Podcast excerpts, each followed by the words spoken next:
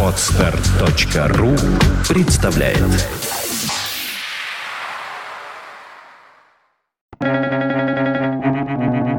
Свободное радио Компьюлента когда люди вольны поступать, как им заблагорассудится, они обычно подражают друг другу. Эрик Хоффер.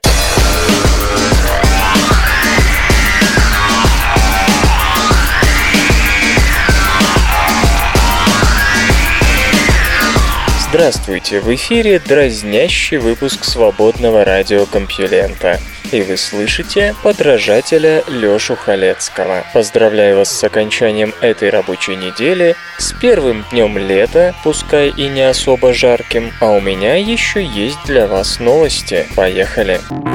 Наука и техника. Названа дата столкновения нашей галактики с галактикой Андромеды. Американские исследователи, впервые точно измерив поперечную скорость галактики Андромеды, заявили, что через 4 миллиарда лет она столкнется с Млечным путем, в перспективе образовав новую, которая вскоре после того может войти в контакт с третьей галактикой. В течение прошлого века не раз заявлялось, что галактика Андромеды М31, удаленная от нас на 2,5 миллиарда световых лет, столкнется с нашей галактикой, но достоверно определить это не получалось. Радиальная скорость М31 относительно Млечного Пути может быть измерена с помощью излучения доплеровского смещения спектральных линий от звезд галактики. А вот с поперечной все сложнее. Прямое измерение тут невозможно. Несмотря на то, что первый показатель дал нам понимание того, что галактика Андромеды приближается к Млечному Пути со скоростью около 120 км в секунду или 430 32 тысячи километров в час. Выяснить, произойдет ли столкновение или галактики просто разойдутся, не удавалось. Европейское космическое агентство намерено запустить в 2013 году космический телескоп Гайя, который сможет напрямую измерить поперечное движение звезд галактики Андромеды с достаточной точностью. Но астрономы НАСА решили не ждать и использовали для этих же целей возможности космического телескопа Хаббл. И результат неожиданный неожиданно получился весьма точным. Наши изыскания статистически совместимы с лобовым столкновением М31 с галактикой Млечного Пути, подчеркивает Роланд Ван дер Марел из Научного института космического телескопа США. Возглавляемая им команда провела вычисления угловой скорости, которые будут опубликованы в следующем номере Astrophysical Journal. Согласно им, всего через 4 миллиарда лет галактика Андромеды столкнется с Млечным Млечным путем, после чего по инерции проскочит через его диск, а затем, медленно вращаясь вокруг общего с нашей галактикой центра, начнет сливаться с ней. Процесс займет еще 2 миллиарда лет, а через 6 миллиардов лет из них образуется единая эллиптическая галактика. Кстати, видео этого моделирования вы можете посмотреть на странице этой новости на сайте compulenta.ru. И вот что любопытно. Солнечная система, согласно проведенному компьютерному моделированию будет отброшена далеко на периферию нового образования, в пространство, где почти не будет звезд соседей. Впрочем, это вряд ли обеспокоит будущее человечества. Если верить прогнозам астрономов, красный гигант, которым станет Солнце к тому времени, уже поглотит Землю. И Солнечная система будет испытывать проблемы, на фоне которых уменьшение числа видимых на ночном небе звезд покажется смешным пустяком. Для гипотетических астрономов астрономов, впрочем, будут и плюсы. Всего через 3 миллиарда лет галактика Андромеды и ее звезды станут отчетливо видны на ночном небе Земли. Кроме того, близко увидеть можно будет звезды галактики Треугольника М33, которая через 3-4 миллиарда лет после слияния Андромеды и Млечного Пути столкнется с новообразованием, которое, наверное, можно назвать Млекомедой, и, вероятно, сольется с ним по тому же сценарию. Строго говоря, ничего не бывало Бывалого во всех этих слияниях и поглощениях нет.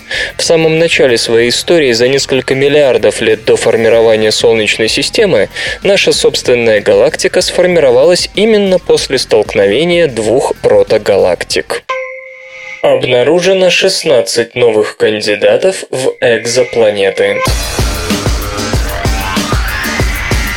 Трое американских астрономов из Принстонского университета отыскали 16 новых кандидатов в экзопланеты, используя данные телескопа Кеплер.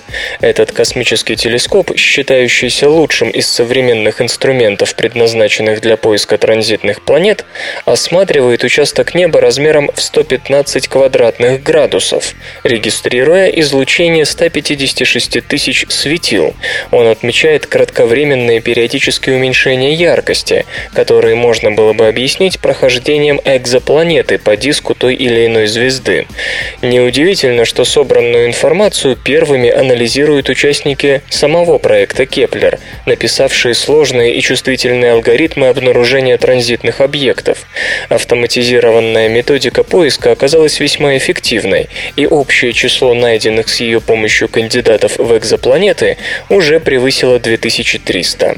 К сожалению, проверка этих данных с помощью наземных телескопов идет гораздо медленнее. Количество кандидатов, переведенных в разряд полноценных планет, пока не достигло даже сотни. Поскольку принстонские ученые не входили в команду Кеплера, им пришлось дожидаться того момента, когда результаты наблюдений попадут в общий доступ. Чтобы отыскать хоть что-то новое в этих массивах информации, астрономы разработали собственную методику, важным элементом которой стал визуальный осмотр кривых блеска, ручное обнаружение следов транзита. Рассмотрев данные по 124 840 звездам, американцы отметили 16 новых кандидатов в экзопланеты с орбитальными периодами от 968 тысячных до 440 дней. В эту группу попало сразу 9 небольших тел с радиусом, уступающим трем земным. Оценочный радиус одной из вероятных экзопланет и вовсе оказался равен земному. Интересно, что 5 из 16 новых объектов находятся в многопланетных системах.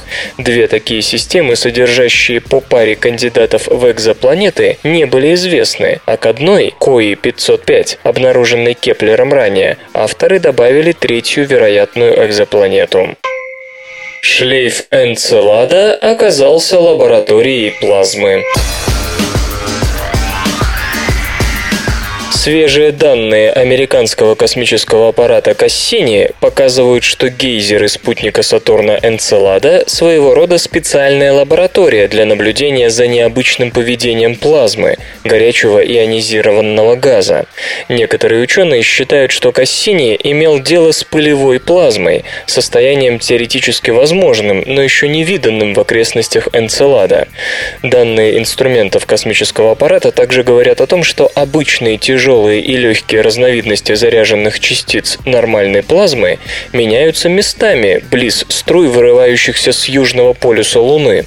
99% материи во Вселенной, как полагают, находится в виде плазмы, поэтому миссия Кассини используется в том числе для непосредственного наблюдения за поведением облаков ионов и электронов. Ученых интересует в том числе, каким образом Солнце дает энергию плазменной среде Сатурна и как это отражается на погодных условиях планеты и силовых линиях магнитного поля. Все это помогает понять, чем плазменная среда Сатурна схожа и отличается отлично от Земли и других планет. Небольшой, покрытый льдом энцелад является основным источником ионизированного материала, наполняющего огромный магнитный пузырь вокруг Сатурна. Около 100 килограммов паров воды в секунду, приблизительный эквивалент одной активной кометы. Вот сколько выходит из длинных трещин в Южной полярной области, так называемых тигровых полос. Выброшенное вещество образует шлейф, состоящий из ледяных частиц и не нейтрального газа, в основном водяного пара. Шлейф преобразуется в заряженные частицы при взаимодействии с плазмой, заполняющей магнитосферу Сатурна. Природа этой уникальной газопыли-плазменной смеси была выявлена в ходе миссии Кассини с помощью нескольких инструментов, в том числе плазмоспектрометра, магнитометра, инструмента визуализации магнитосферы, а также приборов для регистрации радио и плазменных волн. Самое интересное открытие – частицы варьируются в размерах от небольших скоплений воды, несколько молекул, до 100 микрометров. Основная часть частиц захватывает электроны в ловушку на своей поверхности. До 90% электронов шлейфа, похоже, застревает на больших тяжелых частицах. Кассини наблюдал, как в этих условиях положительно заряженные ионы становятся маленькими, легкими разновидностями плазмы, а отрицательно заряженные частицы превращаются в ее тяжелые компоненты. Этот процесс прямо противоположен нормальной плазме, в которой отрицательные электроны в тысячи раз легче, чем положительные ионы. В одной из статей группа шведских и американских ученых рассматривает данные инструмента по наблюдению радио и плазменных волн, полученные в ходе четырех облетов Энцелада в 2008 году. Исследователи обнаружили высокую плотность плазмы, как ионов, так и электронов, в пределах шлейфа Энцелада. Впрочем, плотность электронов, как правило, значительно ниже, чем ионов в шлейфе и кольце Е. Группа пришла к выводу, что частицы пыли размером от 1 нанометра до 1 микрометра сметают отрицательно заряженные электроны. Масса наночастиц колеблется от нескольких сотен до нескольких десятков тысяч атомных единиц массы, масс протона. То есть они должны содержать десятки тысяч молекул воды, связанных друг с другом. По меньшей мере половина из отрицательно заряженных электронов крепится к этой пыли, и их взаимодействие с положительно заряженными частицами приводит к торможению ионов. Поскольку пыль заряжена и ведет себя как часть плазменного облака, авторы считают это состояние вещества отличным от пыли, которая просто попадает в плазму. Столь сильная связь указывает на возможное состояние так называемой пылевой плазмы, а не пыли в плазме, которая широко встречается в межпланетном пространстве, говорит ведущий автор исследования Митико Муроока из Шведского института космической физики. Пылевая плазма доселе наблюдалась непосредственно только в верхних слоях атмосферы Земли. В пылевой плазме условия потворствуют участию пыли в общем поведении плазмы. Это увеличивает сложность плазмы, меняет ее свойства и приводит к совершенно новому поведению. Считается, что пылевая плазма существует в хвостах комет и пылевых кольцах вокруг Солнца, но ученым не часто выпадает возможность пролететь через пылевую плазму и напрямую измерить ее характеристики. Другой анализ, основанный на данных, полученных плазменным спектрометром Кассини, показал наличие наночастиц с электрическим зарядом, соответствующим заряду одного избыточного электрона. Плазменный спектрометр корабля позволил нам обнаружить и проанализировать новые классы заряженных частиц, о существовании которых никто не подозревал в те годы, когда разрабатывался этот инструмент, отмечает ведущий автор исследования Том Хилл из Университета Райса, США. Характеристики шлейфа Энцелада удалось выявить благодаря синергетическому эффекту инструментов Кассини, работающему на орбите Сатурна с 2004 года. После первоначального обнаружения шлейфа путем магнитометрических измерений Свен Симон из Кёльнского университета и Хендрик Кригель из Брауншвейгского университета, оба Германия, показали, что наблюдаемые возмущения магнитного поля Сатурна требуют наличия отрицательно заряженных пылевых частиц в шлейфе. Предыдущие данные, полученные ионным и нейтральным масс-спектрометром, показали сложный состав газа в шлейфе, а анализатор космической пыли обнаружил, что частицы шлейфа богаты солями натрия. Подобная ситуация может возникнуть только в том случае, если шлейф возникает из жидкой воды, и тем самым можно говорить об убедительных доказательствах существования подповерхностного океана на Энцеладе. Рентгеновское эхо позволило нарисовать карту окружения черных дыр. Международная группа астрономов под руководством Абд Ар-Рахман Загби из Мэрилендского университета в Колледж-парке, США, используя данные космического рентгеновского телескопа XMM Ньютон, объявила о получении долгожданных следов релятивистской реверберации, то бишь отражения излучения в рентгеновском диапазоне из окрестностей сверхмассивной черной дыры в галактике NGC 4151. Это излучение является эхом рентгеновского всплеска самой черной дыры. Через полчаса после вспышки от материи, проваливающейся в черную дыру, ее аккреционный диск также вспыхивает отраженным излучением в рентгеновском диапазоне. Считается, что излучение активных ядер галактик обусловлено процессом падения материи в сверхмассивную черную дыру в их центре. При этом периодические вспышки в рентгеновском диапазоне предположительно связаны с релятивистскими струями, вырывающимися из них при поглощении материи.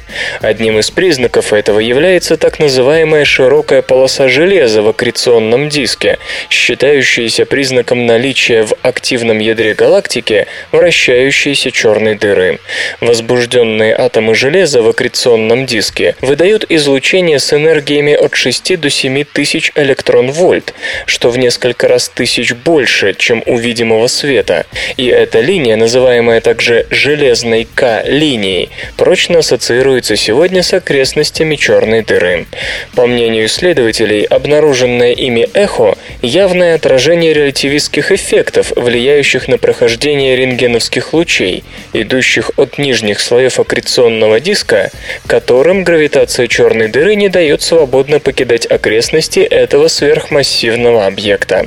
Этот релятивистский эффект также отражается на ширине К-линии. Согласно разработанной исследователями модели, после всплеска рентгеновского излучения от источника, находящегося в окрестностях черной дыры, ширина К-линии резко и одномоментно увеличивается с задержкой, называемой релятивистской реверберацией, отражением, и определяемой огромной гравитацией черной дыры. Именно это эхо и зарегистрировали ученые. Чтобы проверить гипотезу, астрономы пустили в дело результаты наблюдений галактики NGC 4151 космическим телескопом XMM Ньютон.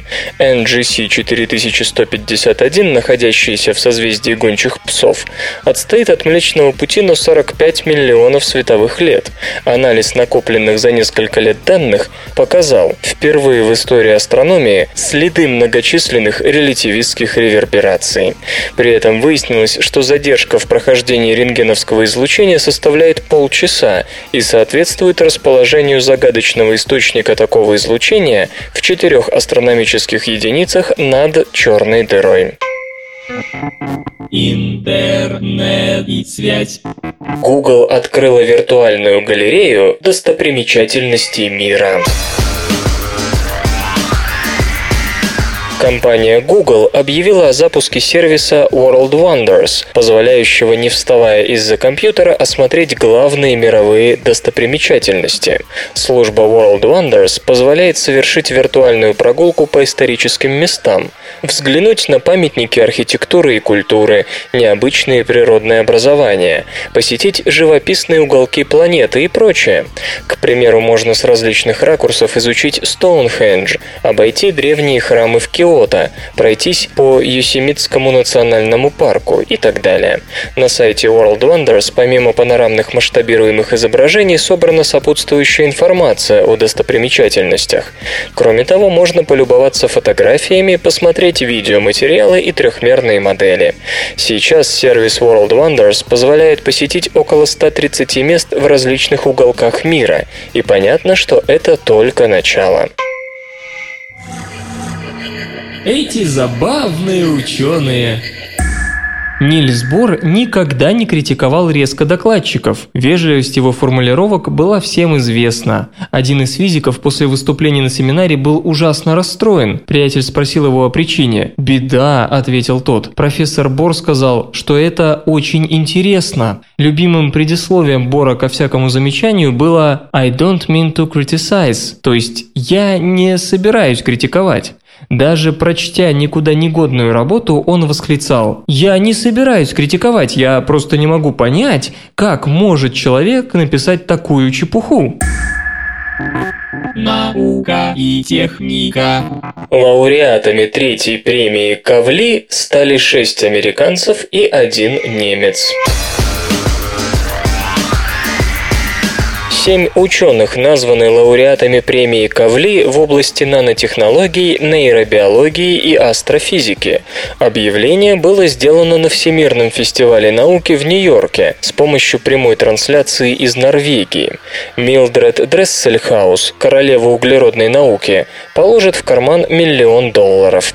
Материаловед из Массачусетского технологического института награждена за открытие странных тепловых и электрических свойств углерода на атомном уровне. Ее работа обусловила появление новых материалов, таких как графен и углеродные нанотрубки, которые нынче применяются в энергетике, медицине, оптике и электронике. Миллион долларов за успехи в нейробиологии разделило трио специалистов, изучавших восприятие и его влияние на поведение. Корнелия Баргман из Рокфеллеровского университета США обнаружила нейронную связь между сенсорными рецепторами белка и поведением нематод. Винфрид Денг из Института медицинских исследований общества имени Макса Планка, Германия, награжден за работу по кинектомике, отображению нейронных связей мозга. Третий лауреат Энн Грейбил из Массачусетского технологического института показала, что области базальных ганглиев в головном мозге реорганизуются, когда организм узнает что-то новое. Астрофизическая премия досталась группе исследователей, которые обнаружили и описали пояс Койпера – кольцо планетарных остатков, окружающее Солнечную систему. Замороженные объекты в поясе Койпера, как полагают, хранят изначальный материал, из которого формировалась Солнечная система. Дэвид Джуит, Калифорнийский университет в Лос-Анджелесе, Джейн Лу, Массачусетский технологический институт и Майкл Браун, Калифорнийский технологический институт, пользовались передовыми оптическими методами своего времени. Перед объявлением лауреатов научно-технический советник президента США Джон Холдрен выступил с большой речью, в которой рассказал, как государство помогает американской науке. Действительно, шесть обладателей премии 2012 из семи – граждане США, причем трое из Массачусетского технологического института. Лауреаты получат то, что им теперь причитается 4 сентября в Осло из рук норвежского короля Харальда. О времени, текущем в гору. Прошлое у нас сзади, движемся мы вперед, а настоящее здесь. Время кажется нам прямой линией, проходящей прямо через нас. Западная цивилизация считала это представление универсальным, но в последние годы целый ряд исследований показал, что это далеко не так. Один из новейших и самых неординарных примеров – народ Юпно из Папуа-Новой Гвинеи. У них время течет в гору и совсем не линейно. Рафаэль Нуньес из Калифорнийского университета в Сан-Диего привел свою группу на склоны хребта Финистерре на северо-востоке страны. Там нет ни дорог, ни электричества, ни скота, пашущего землю. Что и говорить, контакты с западным миром у деревни Гуа практически отсутствуют. Господин Нуньес и его коллеги обратили внимание на жестикуляцию собеседников, когда речь заходила о прошлом, настоящем и будущем. Исследователи проанализировали фотографии и пришли к выводу, что для Юпно прошлое находится как бы внизу, в направлении устья местной реки, тогда как будущее лежит где-то в горах, в истоках реки. Жесты повторялись вне зависимости от того, куда смотрел человек. Например, если лицо говорящего о будущем было обращено в направлении долины, рука указывала назад, вверх по склону. Если же абориген разворачивался в сторону гор, то показывал вперед. Исследователи предлагают историческое объяснение этому феномену. Предки Юпно прибыли в эти места по морю и затем поднялись на 2500-метровую высоту. Вероятно, поэтому низина кажется им прошлым. Но самый необычный аспект заключается в следующем. Деревня Гуа, источник реки и ее устье не лежат на прямой, поэтому линия времени повторяет окрестный ландшафт. Это первый случай, когда повседневные представления о времени имеют топографические свойства, говорит господин Нуньес. Внутри темных хижин географические ориентиры исчезают, и там линия времени несколько выпрямляется. Юпна всегда указывает на дверь, когда речь идет о прошлом, и в сторону от двери, когда указывают на будущее, независимо от ориентации дома. Возможно, это связано с тем, что вход всегда приподнят относительно земли, и надо спуститься вниз, к прошлому, чтобы выйти из дома. Результаты исследования опубликованы в журнале Cognition. Коротко специалисты уже сообщали о своих наблюдениях, ну а я вам рассказывал. Если вы хотите еще что-нибудь в этом духе, пожалуйста. Для народа Аймара со склонов Анд время течет в направлении обратном европейскому. Прошлое находится впереди, а будущее позади. И это логично, ведь прошлое известно, оно лежит на виду, а о будущем ничего сказать нельзя, глаза на затылке пока не выросли. У австралийского племени Пормпураау время расположено вдоль оси восток-запад, причем прошлое располагается на востоке, а для некоторых китайцев прошлое находится вверху, а будущее внизу. Ваша любовь к порнографии делает вашу даму несчастной, сэр. Молодые женщины, партнеры которых не гнушаются порнографией, менее счастливы в отношениях, чем те молодые люди, которых воздерживаются. Дестин Стюарт, интерн Университета Флориды, и психолог Дон Шиманский из Университета Теннесси отмечают, что не все пары конфликтуют из-за просмотра порнографии. Но в целом это снижает самоуважение подруг и жен.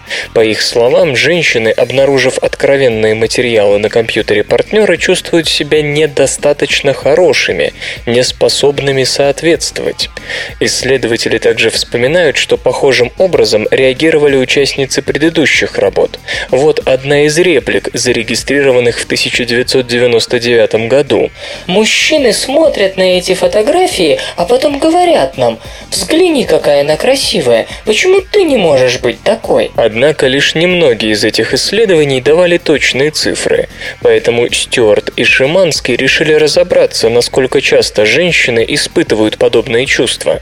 Они попросили 308 женщин в возрасте от 18 до 29 лет заполнить онлайн-анкеты, которые были посвящены роли порнографии в жизни их партнеров, а также качеству отношений, сексуальному удовлетворению и чувству собственного достоинства.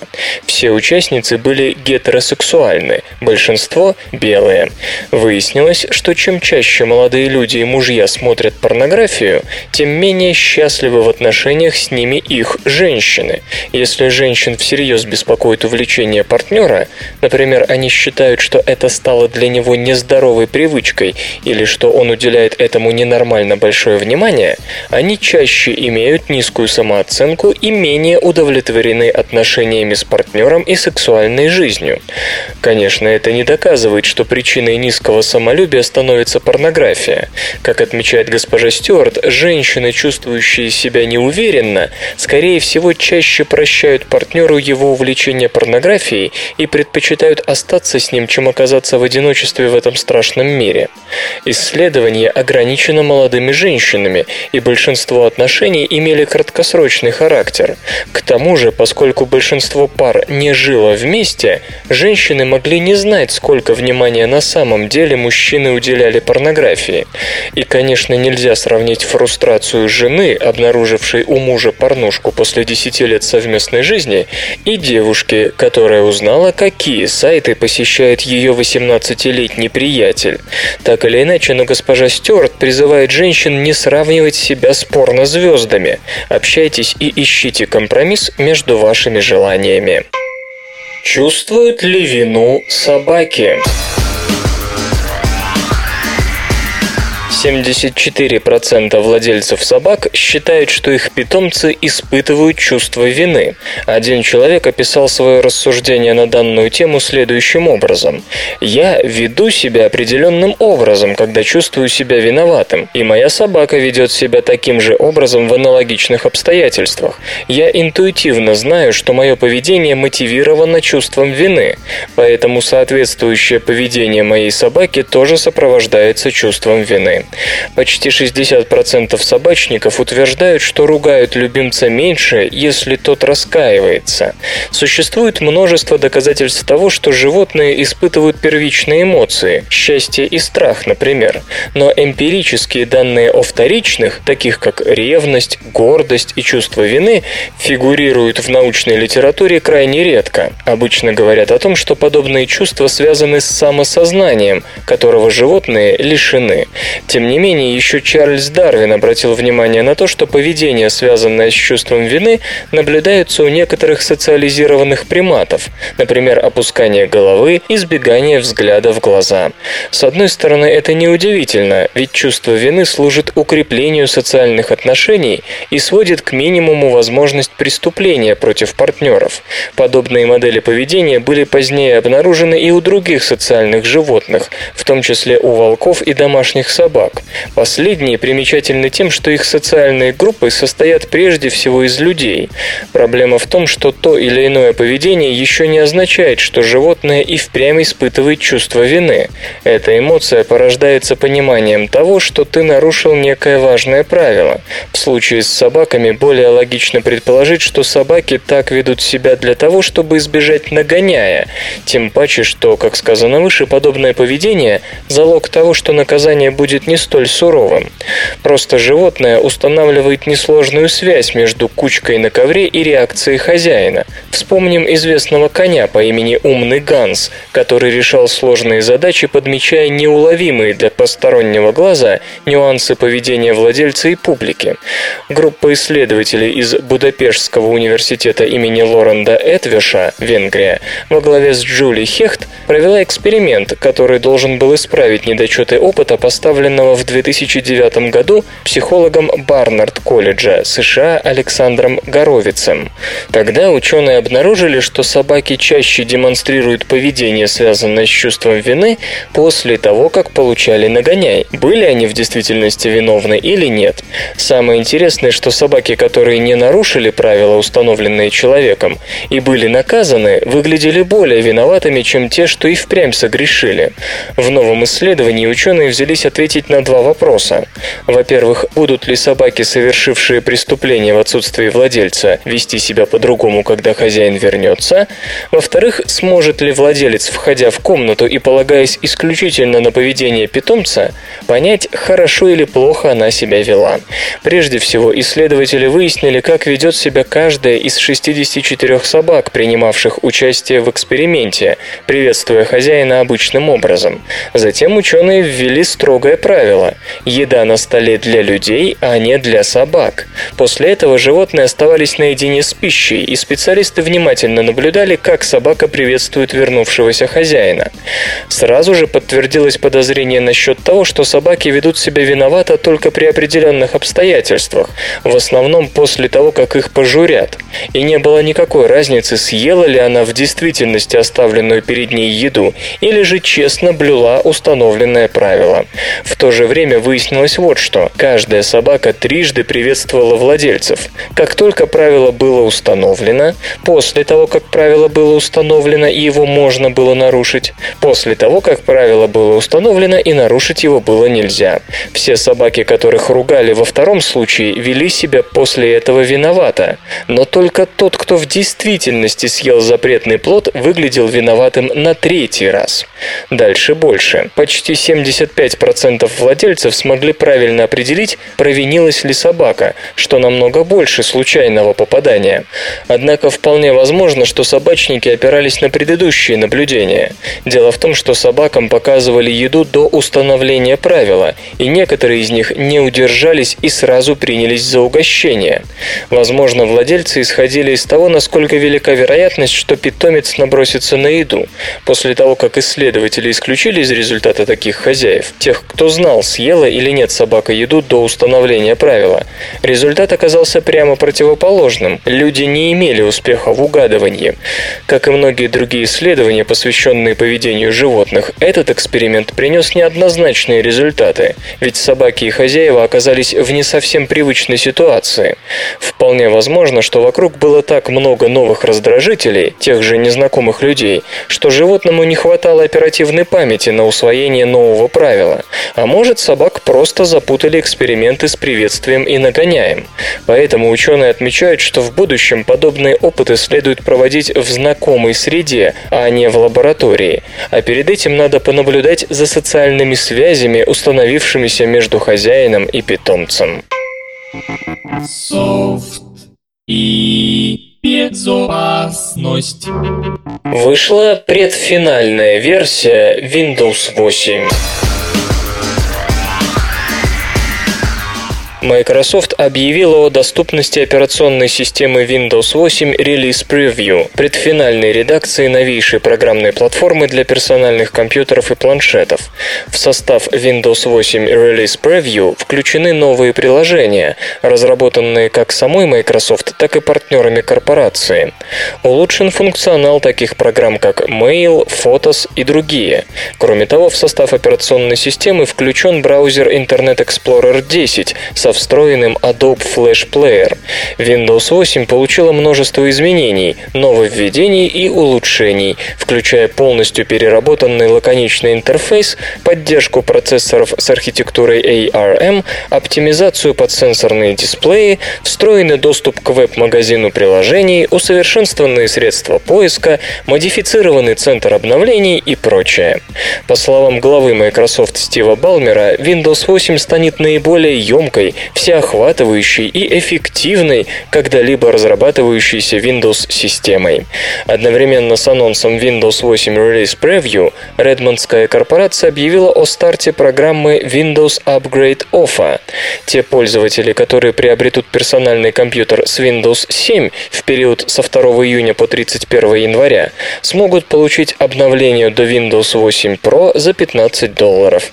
Операционная система Windows 8 Release Preview доступна на 14 языках, в том числе на русском. Загрузить ее можно с сайта microsoft.com. Презентация финальной версии продукта ожидается в конце третьего или начале четвертого квартала. Музичний перепинок.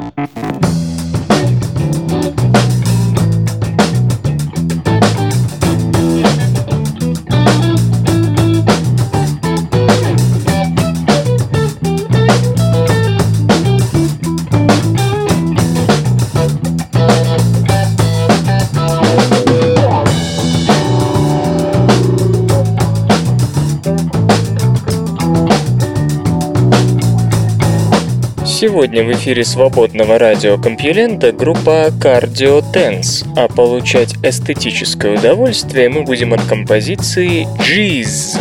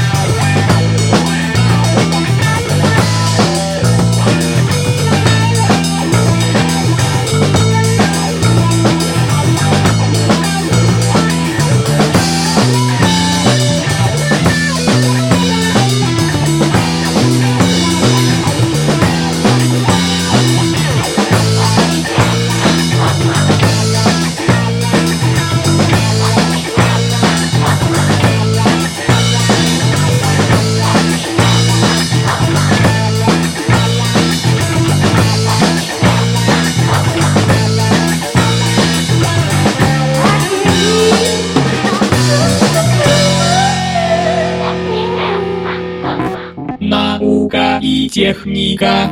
Воля и спинномозговая стимуляция возвращают подвижность парализованным конечностям. Исследователи нашли способ, как восстановить проводимость спинного мозга после травм позвоночника. Травма позвоночника – это в большинстве случаев приговор сидеть в инвалидной коляске до конца жизни. В спинном мозгу собраны пучки аксонов, передающих сигналы от мозга к мышцам. Если их повредить, восстановиться они не могут.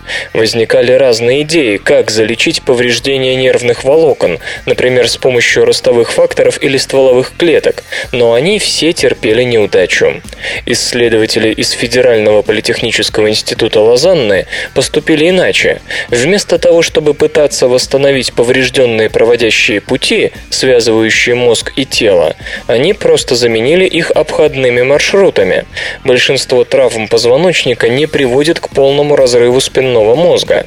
Чтобы сымитировать такую ситуацию, исследователи надрезали спинной мозг крыс в двух местах так, чтобы волокна, уцелевшие после первого надреза, были разорваны вторым надрезом, и наоборот.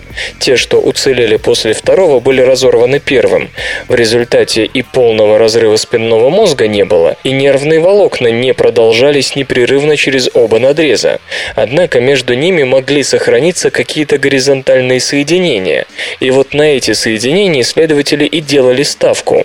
Крысам прописывали специальный реабилитационный курс, который должен был активировать запасные маршруты передачи импульсов через поперечные связи между перерубленными волокнами.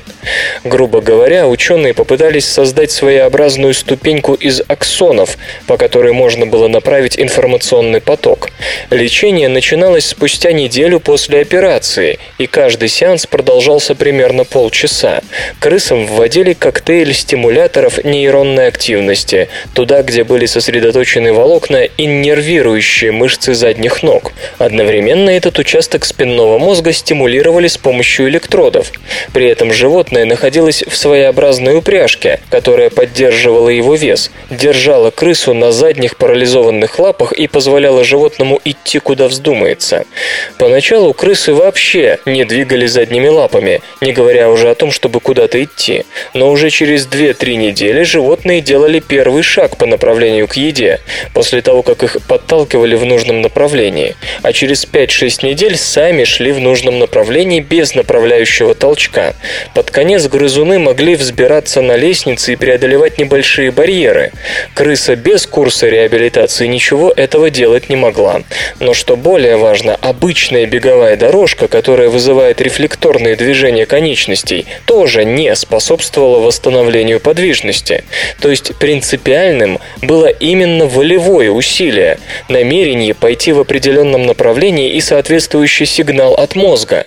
Такое целенаправленное движение вместе с электрической и лекарственной стимуляцией спинного мозга обеспечивали активацию запасных связей между поврежденными волокнами спинного мозга. Результаты эксперимента ученые опубликовали в журнале Science. Авторы работы, хотя и осознают перспективность такого метода терапии, указывают на его возможные ограничения. Во-первых, против особенно тяжелых травм позвоночника такой метод бессилен. Во-вторых, ученые оговариваются, что для движения крысам все равно была нужна электростимуляция поврежденного участка спинного мозга. То есть метод нужно серьезно доработать, чтобы больным не приходилось носить с собой батарейку, подведенную к вживленным в спинной мозг электродам, и не включать ток всякий раз, когда захочется сделать шаг. Создан способ магнитного управления лекарственными веществами в теле пациента. Более 30 лет исследуется возможность использования магнитных наночастиц в качестве способа доставки лекарств.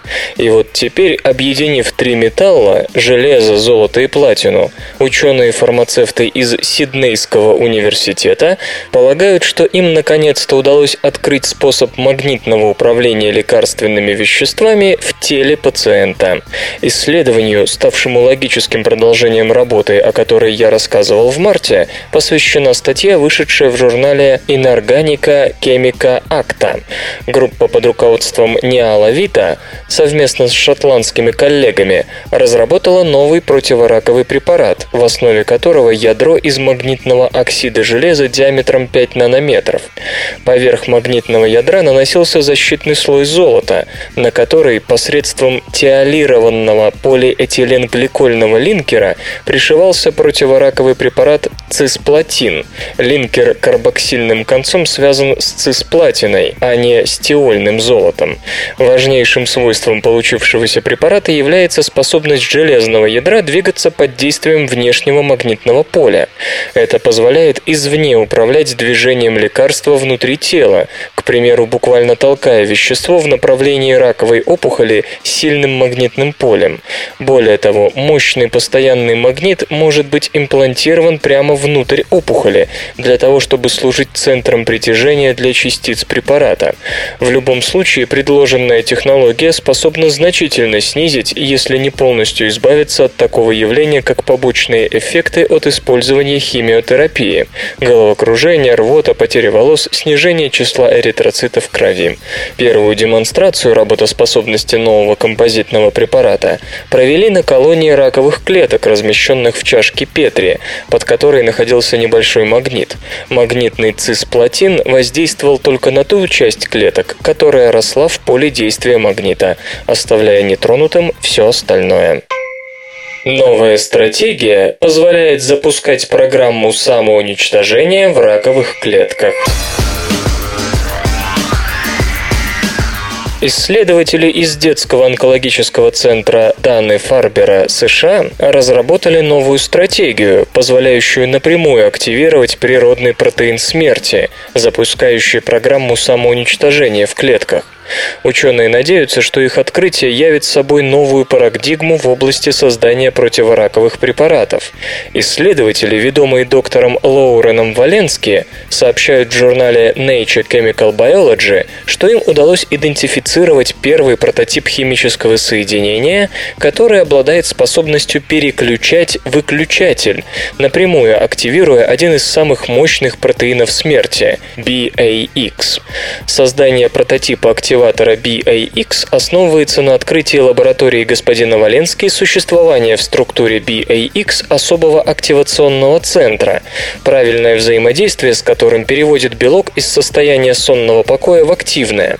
Активируясь, BAX подвергается конформационному сдвигу, который позволяет активной форме проникать в мембраны органелл и в первую очередь во внешнюю мембрану митохондрий, индуцируя открытие анионного канала VDAC. Результатом этих действий является релиз митохондриями цитохрома С и других апоптозных сигнальных факторов, что приводит к активации каспаз и неминуемой гибели клетки, даже самой злокачественной. Для поиска и обнаружения подходящего леганда, способного эффективно взаимодействовать с активационным центром протеина BAX, ученые перебрали около 750 тысяч самых разных коммерчески доступных малых молекул, используя понятие понятно не химическую колбу, а компьютерное моделирование. Усердие онкологов было вознаграждено. Удалось идентифицировать молекулу, названную BAM7, то бишь BAX активирующей молекулой 7, которая селективно связывается с BAX и переключает протеин в состояние активного агента смерти. Таким образом, стало возможным заставить раковые клетки совершать добровольный массовый суицид, запуская в них программу самоуничтожения, движения, который по зубам их вечное желание жить и все те механизмы, которые им удалось создать для защиты от запрограммированного апоптоза.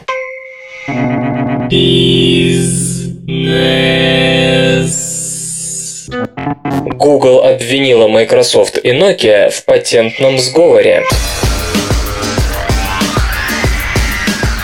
Веб-корпорация Google направила в Европейскую комиссию жалобу на Microsoft и Nokia, обвинив их в сговоре с целью укрепления позиций на рынке смартфонов.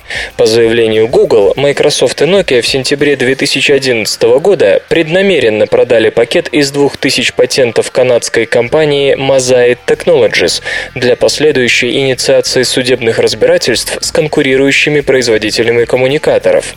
Переданная интеллектуальная собственность затрагивает различные технологии, в том числе разработки в области 3G и 4G связи. Отмечается, что Microsoft и Nokia будут получать две трети лицензионных отчислений, выплаты которых патентный тролль Mosaic может добиться от других участников рынка. По мнению Google, сговор приведет к удорожанию смартфонов и мобильных телефонов и ухудшению конкурентной обстановки в мобильной сфере. В Microsoft назвали действия Google отчаянной тактикой, заметив, что веб-корпорация пытается развязать антимонопольное разбирательство на рынке смартфонов, в то время как сама контролирует более 95% сектора мобильного поиска и рекламы. Объем серверного рынка сокращается.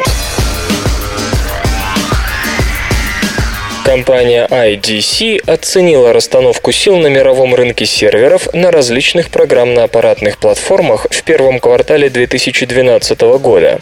Выручка производителей, как сообщается, составила 11 миллиардов 800 миллионов долларов, что на 2,4% меньше результата за аналогичный период 2011. В штучном выражении поставки поднялись на 2,7% до 2 миллионов единиц. В общем объеме объеме дохода на Windows серверы пришлось 50,2% или 5 миллиардов 900 миллионов долларов. Доля Linux систем составила 20,7% или почти 2,5 миллиарда долларов. Решений на базе Unix 18,3%, 2,2 миллиарда.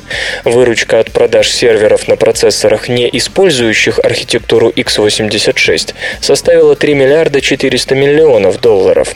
Такие системы занимают 28,5% рынка. Это самый низкий квартальный показатель за все время сбора IDC статистики. В рейтинге ведущих производителей лидирует Hewlett Packard с доходом в 3 миллиарда 460 миллионов долларов. Доля компании за год сократилась с 31,7 до 29,3%. Второе место у IBM, которая занимает 27,3% рынка против 28,8% год назад. За три месяца компания выручила 3 миллиарда 220 миллионов. Замыкает тройку Dell – миллиард 840 миллионов долларов дохода и долей в 15,5%.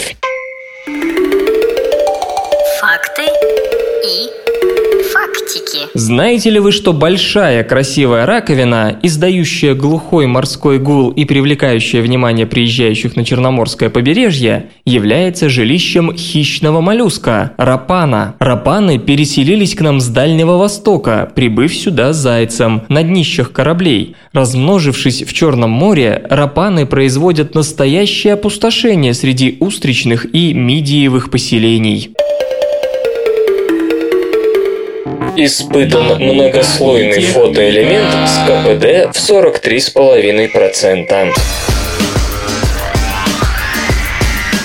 Корпорация Sharp, Япония, представила трехслойный фотоэлемент на индиево-галлий-арсенидной основе с КПД в 43,5%. Новинка действует вместе с системой линз, которая концентрирует солнечное излучение до интенсивности в 306 раз превосходящей обычную. Хотя формально этот фотоэлемент состоит из трех слоев, в действительности все несколько сложнее. Верхний инди-галлий-фосфорный слой отвечает за фиолетовый фиолетовую часть видимого спектра. Затем после туннельного соединяющего слоя идет арсенид галлия, средний слой, работающий с зеленой частью спектра. Наконец, после дополнительного туннельного соединения и буферного слоя располагается индиево-галлий-арсенидный слой, преобразующий свет красной части видимого спектра.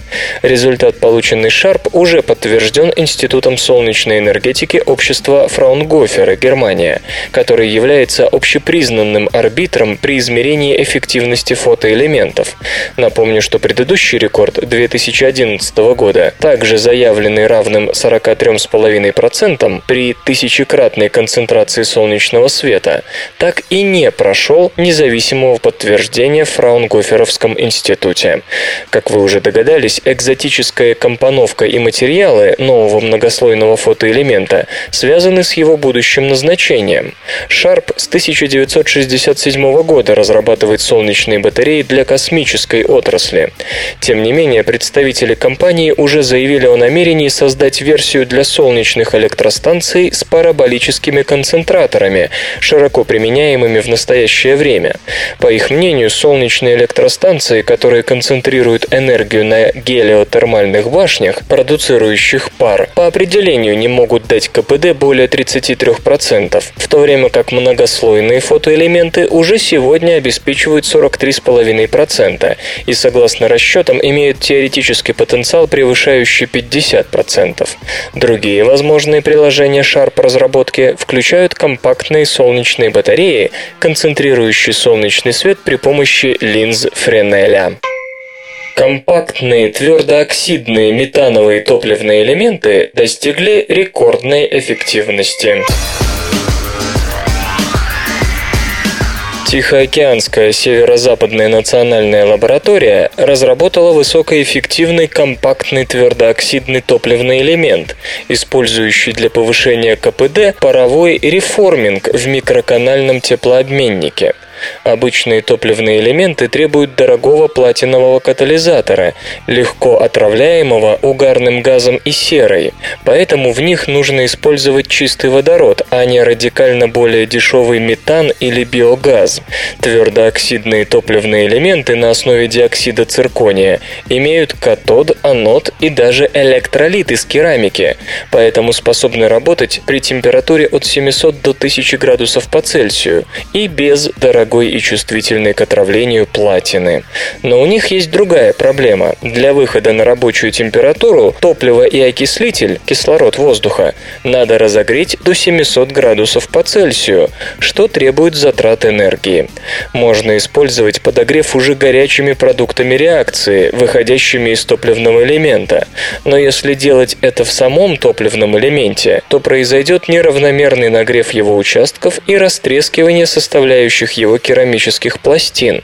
Поэтому разработчики из Тихоокеанской северо-западной национальной лаборатории применили внешний микроканальный теплообменник, диаметр теплообменных каналов которого не больше обычной скрепки. Помимо подогрева кислорода и природного газа продуктами реакции, теплообменник дополнительно проходит паровой реформинг. Вода и углекислый газ, продукты реакции, реагируя с входящим метаном и кислородом при высокой температуре, дают водород и угарный газ, которые также реагируют в топливном элементе, играя роль топлива. В результате в экспериментах на одном и том же топливном элементе удалось добиться нетто-КПД в 48,2% при мощности в 2,2 кВт с учетом затрат электроэнергии из сети на первоначальный разогрев и 56,6% при мощности в 1,7 кВт.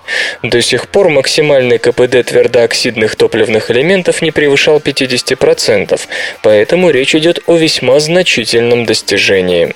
Почему мощность экспериментального твердооксидного топливного элемента была выбрана столь небольшой, не более 2,2 кВт? По мнению разработчиков, именно такой мощности источник нужен средней американской семье для распределенного сценария производства энергии. Множество домовладений в США имеют доступ к природному газу, служащему основным источником энергии и в большой американской энергетике. Однако КПД даже самых современных парогазовых установок не превышает 60%, в то время как у твердооксидных топливных элементов, по словам исследователей, 60% может быть достигнуто уже в ближайшее время, и это при том, что при распределенном сценарии использования нет потерь электроэнергии на передачу по проводам на сотни тысяч километров. Кроме того, если в большом большой энергетики 1400 долларов на киловатт-час установленной мощности строящейся теплоэлектростанции считается хорошим показателем, то твердооксидные топливные элементы уже сейчас имеют чуть меньшую себестоимость, а в ближайшее время могут выйти на показатель менее 1000 долларов за киловатт-час мощности. Как сделать нержавейку вечно чистой? Нержавеющая сталь – символ чистоты для домов, кухонь, ресторанов, больниц и прочего, несмотря на свой никогда не меркнущий блеск, все равно может быть покрыта опасными бактериями, если ее регулярно не чистить. В статье, опубликованной в журнале Langmore, бельгийские ученые сообщают о том, что они знают, как заставить нержавеющую сталь самодезинфицироваться. Исследователи из Льежского университета поясняют, с течением времени поверхность поверхность чего бы то ни было, изготовленная из нержавеющей стали, собирает бактерии, которые затем могут образовывать невидимые колонии или биопленки, коллективы колоний, прочно связанных с поверхностью, распространяющие болезни. Существующие способы придания такому покрытию бактерицидности сложны, дороги и требуют использования потенциально токсичных химикатов. Поэтому авторы рассматриваемой работы, нацеленные на создание антибактериального покрытия для нержавеющей стали искали нечто более простое и зеленое. В итоге им удалось открыть процесс, который позволяет создавать на стальной поверхности антибактериальное покрытие всего за 10 минут, используя в качестве растворителя только воду. Так, в ходе лабораторных экспериментов было показано, что новое покрытие полностью уничтожает колонию бактерий Escherichia coli в течение двух часов.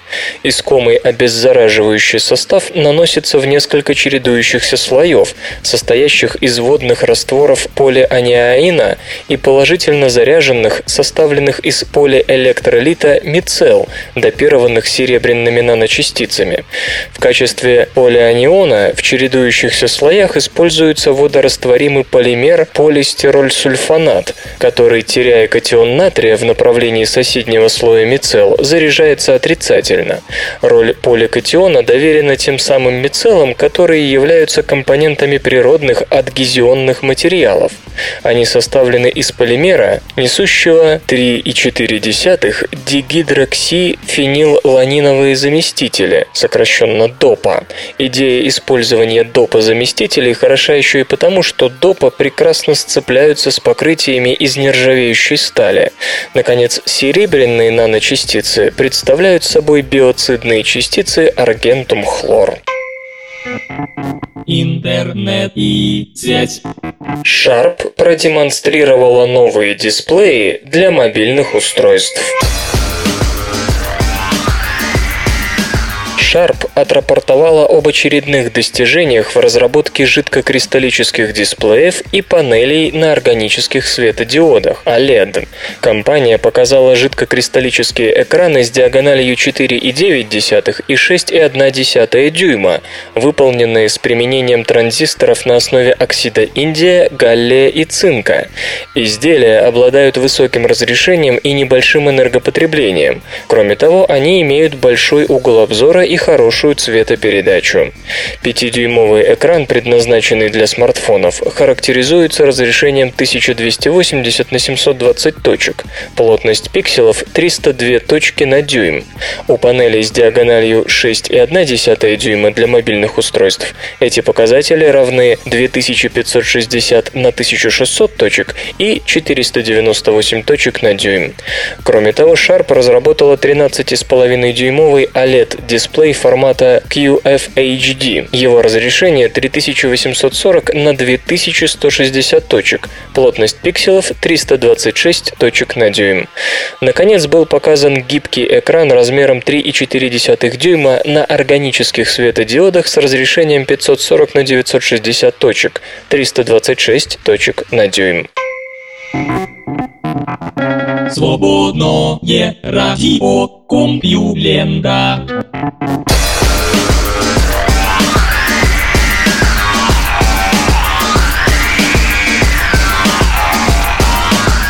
Дразнящий выпуск СРК подошел к концу. Загляните на сайт компьюлента.ру, там новости появляются даже в выходные – Ну а меня, Лёшу Халецкого, вы обязательно услышите завтра. Обещаю и держите себя в руках. Свободное радио Компьюлента. Скачать другие выпуски подкаста вы можете на podster.ru